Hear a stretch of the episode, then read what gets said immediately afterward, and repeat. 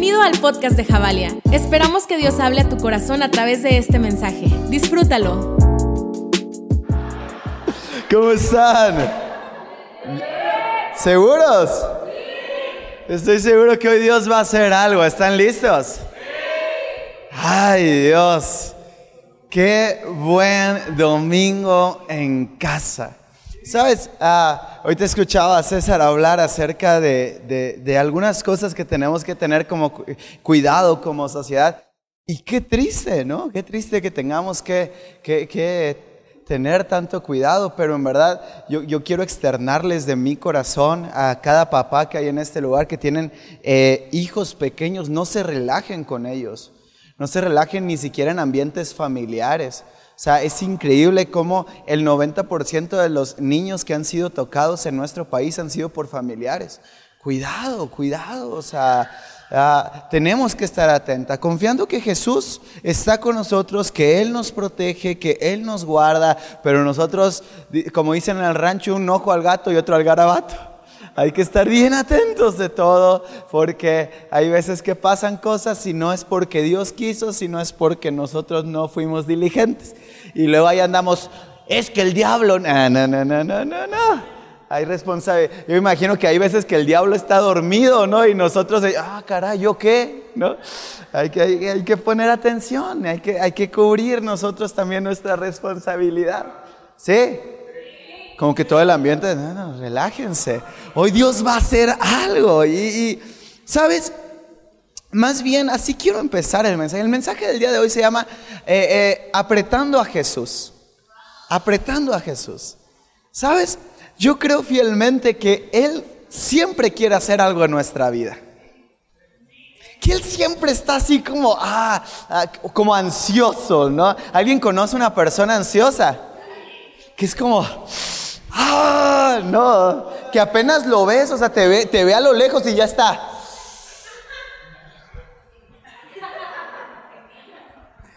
tu hija.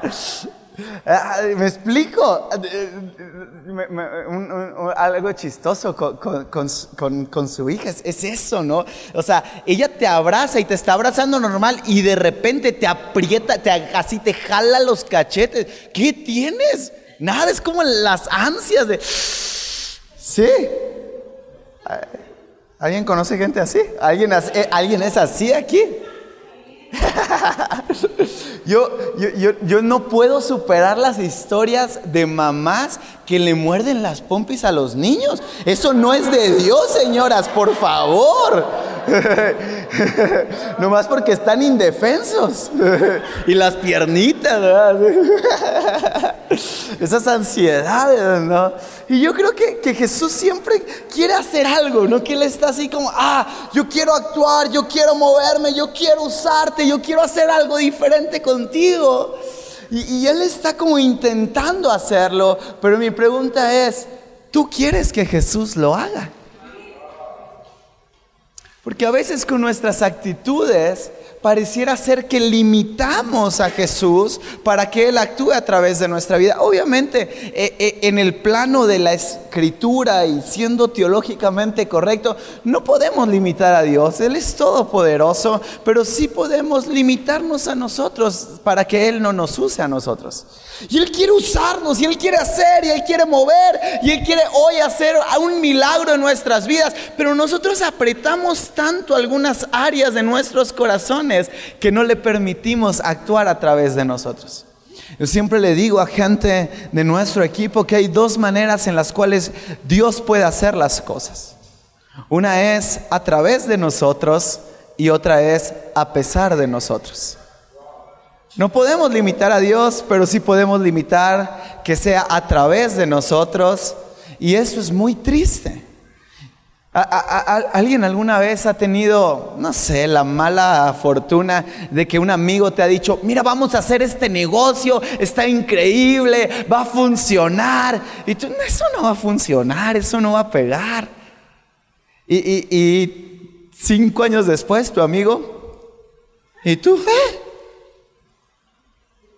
Ah, eh, eh, es la historia, por ejemplo, de, Kodak. ¿Recuerdan Kodak? La, marca de cámaras. Le, ofrecieron la oportunidad de tener cámaras digitales. No, eso no va a funcionar. Dios bendiga Canon, que es lo que todos usamos hoy en día. Me explico, y una empresa y Kodak sigue imprimiendo fotografías de pasaporte en las Guadalajara. Me explico. Y tuvo la oportunidad, se le presentó, hey, vamos a hacer este negocio. No, eso no va a funcionar. ¿Cuántas veces Jesús se ha puesto enfrente de ti y te ha dicho, vamos a hacer el negocio de tu vida? No, aquí estoy bien. No, Jesús, es que aquí estoy cómodo, aquí estoy, aquí estoy pasándola, ¿no? Jesús, mira, hoy, hoy tengo muchos problemas, hay muchas deudas. ¿Qué te parece si regresas dentro de un año y vemos si ahora sí le entramos? Qué triste es esto, ¿no? Ver a, Jesús con un corazón amplio para la iglesia, queriendo hacer cosas, queriéndote usar, queriéndote levantar, queriéndote dar ánimo y tú prefiriendo mantenerte un poco apretado y no dejando a Jesús que actúe en nuestra vida, no dejando a Jesús ser lo que mejor hace, ser Jesús. Y a veces así vamos por la vida y hoy quiero leer una historia que nos va a dar luz de cómo muchas veces nosotros apretamos tanto a Jesús que nos volvemos un estorbo para que milagros ocurran. Ah, eh, ayer venimos llegando de, de, Hidalgo tierra bendita de Dios. Y, el árbol por sus frutos se conoce. Cuando llegas y pruebas la barbacoa de Ixmiquilpa, dices, esta es buena tierra. Esta es buena tierra, en verdad. Venimos llegando de Ixmiquilpan y, ayer tuvimos una noche de alabanza increíble. Dios hizo grandes cosas allá. Dios está levantando una iglesia con, ah, con hambre de, lo que Dios está haciendo, de cosas nuevas. Ah, es, una, eh, es una ciudad que ha estado muy cerrada durante muchos años y ver una iglesia como eh, eh, la iglesia se llama Ministerios Pan de Vida y ver una iglesia que se está está levantando a hacer cosas distintas y diferentes. Y como la gente, ha sido un proceso de años. Ellos se les ocurrió pintar la iglesia de negro y creo que el 70% de la iglesia se les fue. Eso no pasa aquí, ¿no? ¿Por qué todos van de negro? Me decía un amigo que fue una comida eh, familiar después del servicio y le preguntaron que si venía de un velorio. No vengo de la iglesia. todos nuestros anfitriones están de negro porque son factores de ayuda y no factores de distracciones. Por eso, porque sabemos pasar desapercibidos, porque aquí la gloria solo es para el Rey de Reyes y Señor de Señores. Ah, volviendo al tema. Me, preguntaban ayer, en Ixmiquilpan, ya había acabado todo, ¿no? Y estábamos hablando, al final me quedé platicando con unas personas, ¿no? Y, hablábamos justo de este tema, de cómo, muchas veces hay, ambientes como estos donde Jesús está hablando. Pero cuántas veces nosotros agarramos la palabra de Jesús y salimos por esas puertas para hacer efectivo lo que Jesús ya no nos habló. Yo, le decía, imagínate, porque anoche estaba eh, lleno el lugar donde estábamos, full house, ¿no? Pusieron más sillas, está el ambiente bien padre. Se lo perdieron, a la otra nos acompañan. Y, y, yo le decía, imagínate que cada persona que hay aquí hoy haya entendido lo que Dios habló. Y que saliera por esas puertas, no, solamente diciendo, ay, qué bonito mensaje, ay, qué bonito tiempo de alabanza, sino que dijera, ya basta de vivir como he estado viviendo, ya basta de tantas mentiras, ya basta de tantos pensamientos, ya basta de tantas limitantes. Voy a salir creyendo que Jesús quiere hacer algo a través de mí. Voy a salir creyendo que eso que dijeron en la iglesia lo voy a vivir y voy a cambiar mi ambiente, va a cambiar mi familia, va a cambiar mi negocio. Imagínense el impacto que tendríamos si viviéramos un solo versículo. La Biblia es tan poderosa que con un solo versículo que vivieras cambiarías para siempre el entorno en el cual te desenvuelves.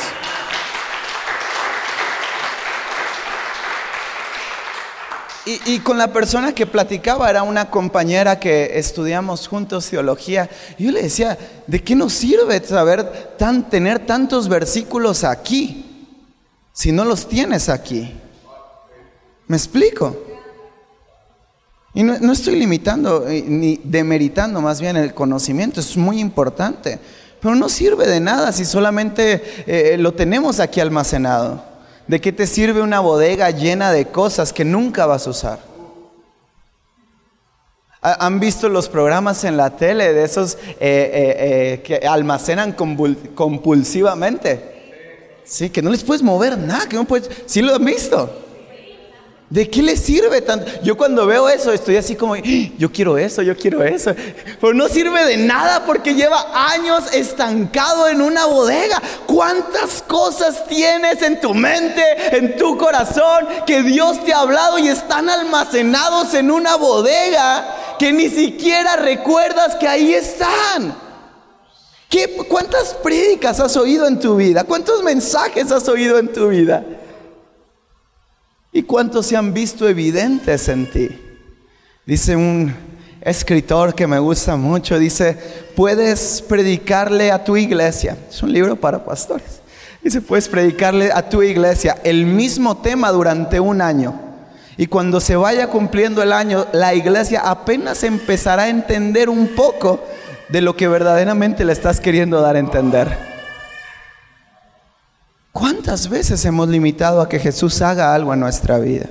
Si vienes por primera vez o tienes tiempo viniendo, yo quiero decirte, hoy Jesús quiere hacer algo en tu vida, pero es tiempo de que te levantes en un compromiso con Él para salir y vivir lo que has escuchado en casa. Y así que quiero ir a la historia, me acompañan a Lucas 8, versos 43 al 48. Y es la historia de la mujer de flujo de sangre poner un, Y es la, mujer, eh, eh, la, historia de la mujer de flujo de sangre. ¿Alguien la conoce? Sí. Dice lo siguiente la Biblia. Dice, había entre la gente una mujer que hacía 12 años que padecía de hemorragias. Yo he conocido a mujeres que han tenido más o menos los mismos años con flujo de sangre. La conocí, solo conozco a una persona y fue en la Sierra de Hidalgo y su testimonio es increíble. Si me queda tiempo ahorita se los cuento, pero verla fuerte después de decirme, yo estuve 15 años sangrando. Y cuando estuve a punto de irme, Jesucristo me rescató. Es como, wow. Sin luces, sin show, sin plataforma en la sierra metidos, pero con una fe tan fuerte que cuánto envidio la fe de esas personas. Sin economía, sin carros, sin casas, solamente con Jesucristo a su lado. ¡Wow! Esta es una buena historia sin que nadie pudiera sanarla. Verso 44, ella se le acercó por, detrás y tocó el borde del manto y al instante cesó su hemorragia. Siguiente. ¿Quién me ha tocado? preguntó Jesús. Como todos negaban haberlo tocado, Pedro le dijo, ay, este Pedrito. A ver cuántos Pedritos hay. Le dijo, maestro, son multitudes las que te aprietan y te qué? Oprimen. Siguiente. No, alguien me ha tocado, replicó Jesús. Yo sé que de mí ha salido poder. La mujer, al ver que no podía pasar inadvertida, se acercó temblando. ¿Cómo se acercó? Temblando y se arrojó a sus pies en presencia de toda la gente. Contó por qué lo había tocado y cómo había sido sana al instante. Último verso. Hija, tu fe te ha sanado, le dijo Jesús. Vete en paz. Me encanta la historia. 12 años de flujo de sangre. Ahora, quiero que, que pueden viajar en su imaginación conmigo. Tal vez ya, ya has pasado muchas cosas en tu vida y piensas que eso de la imaginación quedó atrás. La iglesia existe para volverte a hacer soñar. Así que yo quiero que agarres un control en tu mano y le pongas play a esta película y veas en tu mente este panorama. Estaba el, el, cercano Medio Oriente, polvo, un calor, de esos calores secos y de repente una multitud dice que estaban, no solamente estaban eh, eh, aplastando a Jesús, dice que lo estaban oprimiendo. ¿Alguna vez has ido a algún concierto o algún lugar muy aglomerado de gente que no te puedes ni mover? Que es como una desesperación horrible porque quieres salir, pero no puedes salir. Si, alguien alguna vez ha estado así, de, que dices, ah, quiero en verdad salir, no puedo. Y Jesús estaba oprimido, no solamente estaba apretado, dice que estaba sumamente apretado, era una multitud de gente que estaba apretando a Jesucristo. Ahora, no tenemos que ser médicos para entender la lógica que una mujer que lleva 12 años sangrando no tiene la fuerza suficiente para acercarse a Jesús. Su sangre se ha perdido durante 12 años. Yo estoy seguro que tal vez estaba anémica, que tal vez su piel estaba pegada a los huesos. Yo estoy seguro que no solamente había una escasez física en ella, sino que emocional, espiritualmente ella estaba devastada. Porque durante el tiempo del periodo de una mujer en ese momento ellos ni siquiera podían salir de casa ni sentarse en la silla, porque eran inmundas, porque estaban en pecado. Y ella llevaba 12 años posiblemente sin salir de su casa. 12 años muy posiblemente sentada en el, eh, eh, en el suelo, en el polvo. Muy posiblemente 12 años abandonada porque su esposo que la va a estar aguantando. 12 años sangrando. Pero de repente escucho una multitud. Era Jesús. Y Jesús iba caminando. Pero Jesús estaba apretado. Jesús estaba tan apretado que no era sencillo para una persona con un problema como este poder acercarse a Él. Ahora, antes de hacerlo personal, solamente pregúntate, ¿cuántas veces como iglesia apretamos tanto a Jesús que no permitimos que alguien más llegue fácilmente a los pies de nuestro Salvador? Pero quiero ir mucho más profundo en eso.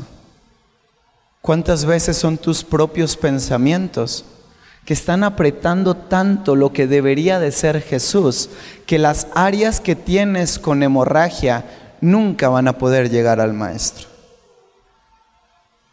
¿Me explico? ¿Cuántas mentiras, cuántas frustraciones, cuántos pensamientos, cuántas cosas cargas en tu vida, cuántos dolores, cuántos dirán, cuántas desesperaciones estás cargando? Que está Jesús queriendo hacer algo, está Jesús queriendo caminar, está Jesús queriendo llegar a un lugar y tú lo tienes tan apretado, tan oprimido, que ni siquiera lo dejas voltear para ver a una mujer que llevaba 12 años sin poder salir de su casa. ¿Cuántos años tienes con áreas en tu vida que no han dejado de sangrar y has apretado tanto a Jesús en lo que tú crees que Él es, que no le permites a esas áreas llegar a la única fuente de salvación que tenemos, nuestro Redentor Jesucristo? ¿Cuántos años más cargarás con cosas por apretar a Jesús? A veces creemos que tenemos el poder como iglesia de apretar a Jesús, como si Él fuera un artefacto más de la iglesia. Y lo aprietas y lo mueves a donde quieras. ¿Tú crees que Jesús caminaba en línea recta sobre en ese ambiente? Claro que no, Jesús iba para acá y, iba para ¿Cuánta gente estaba tocando a Jesús y ninguna de todas esas personas provocó nada en Jesús? ¿Cuántas veces cubrimos nuestra relación con Jesús de tantas y tantas fachadas que lo tenemos tan apretado que al final de cuentas creemos que nosotros vamos con Jesús, pero más bien nosotros estamos oprimiendo a Jesús y no dejando lo que Él voltee a sanar las áreas que verdaderamente Él quiere sanar. Pues Si estamos aquí.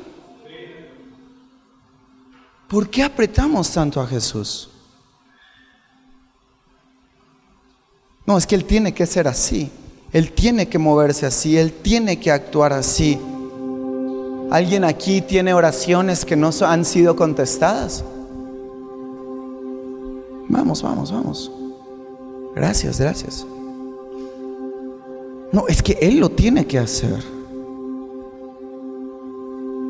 No, es que Él tiene que moverse, es que, eh, eh, es que Jesús tiene que ser así.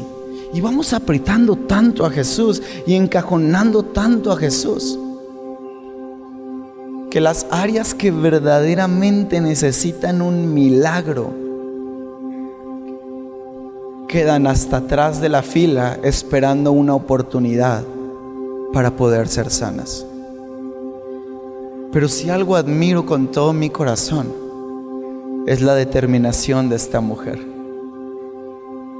Yo estoy seguro que ella sabía en su mente que posiblemente después de llegar a tocar a Jesús, ella moriría. Porque los últimos gramos de fuerza los iba a tener que implementar en luchar contra una multitud de gente que no era entendida de lo que Jesús estaba haciendo. No hay nada más triste que un lugar lleno de gente alrededor de Jesucristo que no entienda lo que es Jesucristo. Y eso pasa muchas veces. Y eso me duele mucho. No sirve de nada una iglesia llena que grite, Jesús, Jesús, si no entendemos lo que Él quiere hacer. Porque si esa multitud hubiera entendido lo que Jesús era o quién era Jesús, hubieran dicho, abran paso, despejen el área. Y alguien hubiera ido y hubiera tomado a la mujer indigna, aunque eso lo hubiera hecho verse mal ante la sociedad. Y hubiera tocado a esa mujer indigna y le hubiera dicho, nosotros te llevamos con el Salvador. Nosotros te llevamos a la respuesta. Nosotros te llevamos al único que puede hacer una diferencia en tu vida. Una multitud alrededor de Jesús que no sabía quién era Jesús. ¿Por qué apretamos tanto a Jesús? Que limitamos que áreas de nuestra vida, uy, que inclusive personas que hay a nuestro alrededor se puedan acercar a Él. Platicado con tanta gente. No, lo estoy invitando a la iglesia, pero ya le dije que tiene que dejar de verse así, de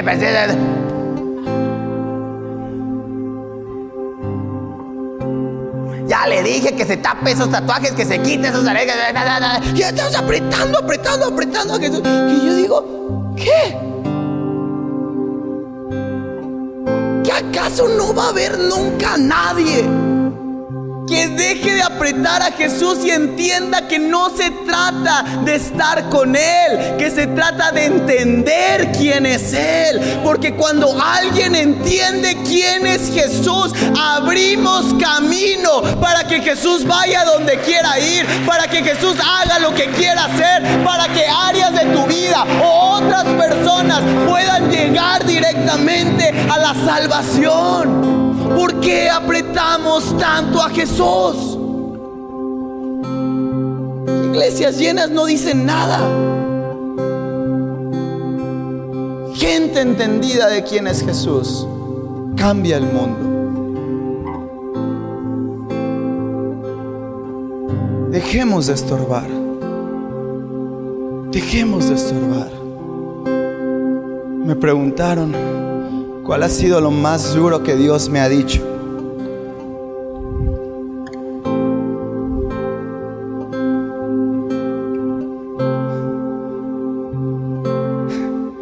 Dios me dijo, deja de estorbarme.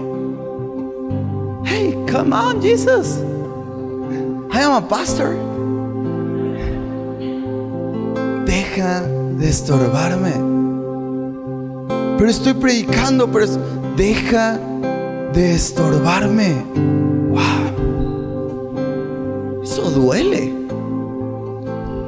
Eso cala. Pero muchas veces nosotros somos el estorbo. Los que más cerca de Dios estamos, somos los que más estorbamos para que Él actúe.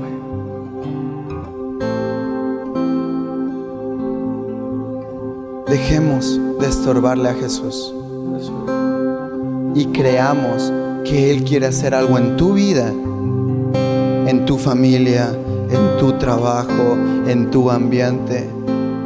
¿Cuántos pensamientos te están agolpeando? Pero es que hacen, pero es que no hacen, pero es que dicen, pero es que es una bola de críticas, de chisme, de, siempre. No, no, ay, no puedo con esa gente que todo está a disgusto, que nunca se le da gusto, que nunca está bien. Y ahí están apretando a Jesús, que se mueva para acá. No, Jesús, ahora que se mueva para acá. No, pero ah, dejen a Jesús moverse. Dejen a Jesús hacer conozco padres de familia que, ay, es que mi hijo anda bien mal, ojalá que Dios lo haga. Y cuando Dios viene y toca su corazón y dice, voy a servirle a tiempo completo, ay, no, ¿y ahora de qué vas a vivir? ¿Y cómo? No, ya regresa. ¿Eh? Nunca estamos conformes con nada. Y estamos apretando a Jesús. Cuando Él quiere moverse, cuando Él quiere hacer, cuando Él quiere cambiar esta ciudad, cuando Él quiere cambiar tu vida, cuando Él quiere que lo indigno pueda llegar libremente a su presencia. Jesús no le tiene miedo a lo indigno, la iglesia sí. Ay no, pégate más, pégate más para que no pase. ¿Cómo va a tocar a Jesús? Indigna.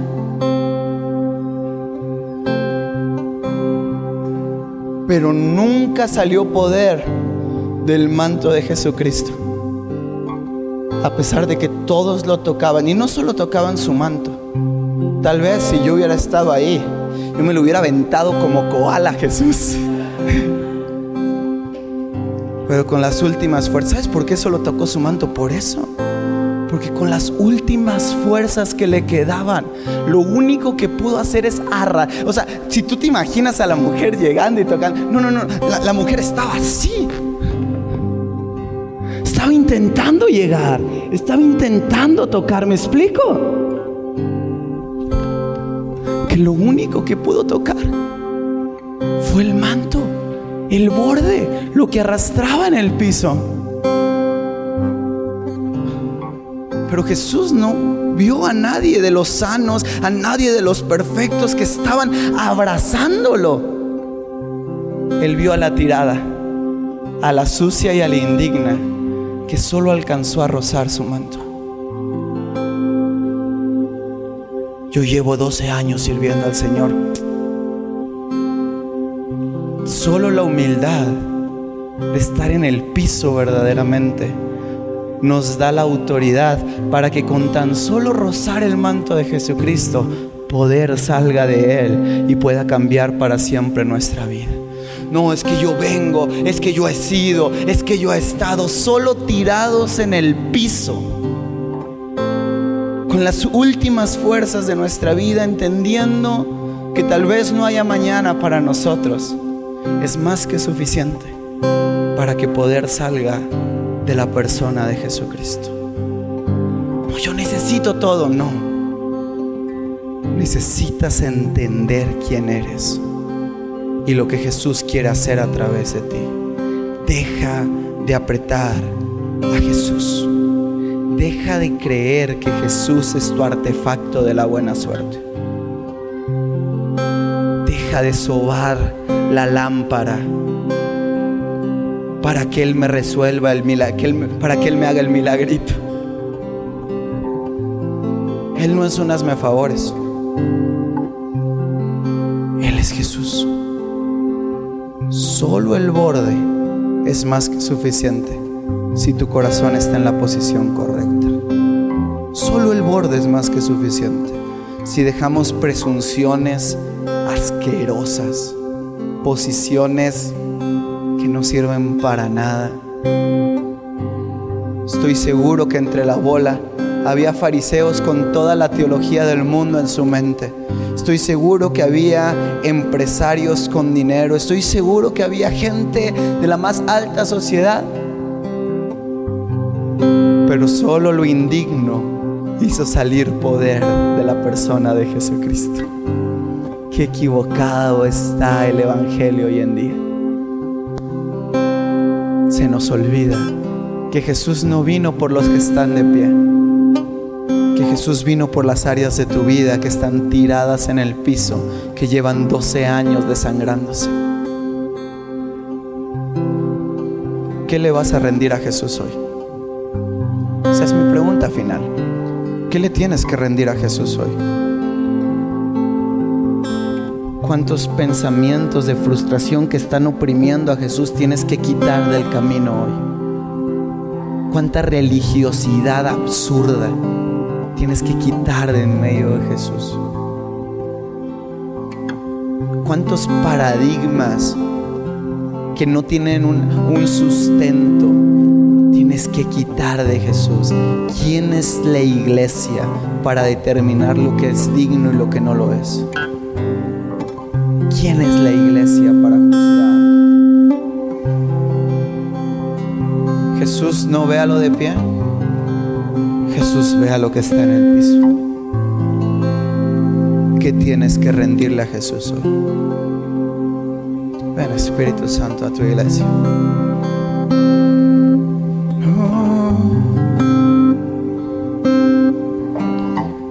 Y aunque no podamos ver a Jesús, porque tal vez hoy, tal vez hoy has venido tan afligido, tan oprimido, tan cargado, que apretaste tanto a Jesús y las áreas con necesidad están a lo lejos y no puedes ver a Jesús y no puedes acceder a Él. Y tal vez hoy llegaste sin fuerzas a casa.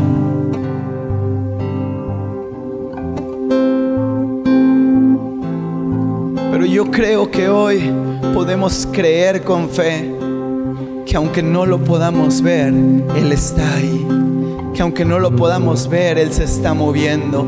Que aunque no lo podamos ver, Él, su presencia está en medio de nosotros. Y tal vez hoy tengas que llegar arrastrando con tus últimas fuerzas, con tu último aliento. Pero si mi último aliento para lo único que sirve es para tocar ni siquiera a Jesús, sino solo el borde de esos mantos. Eso es más que suficiente para hacer la diferencia. Muchas gracias por escucharnos.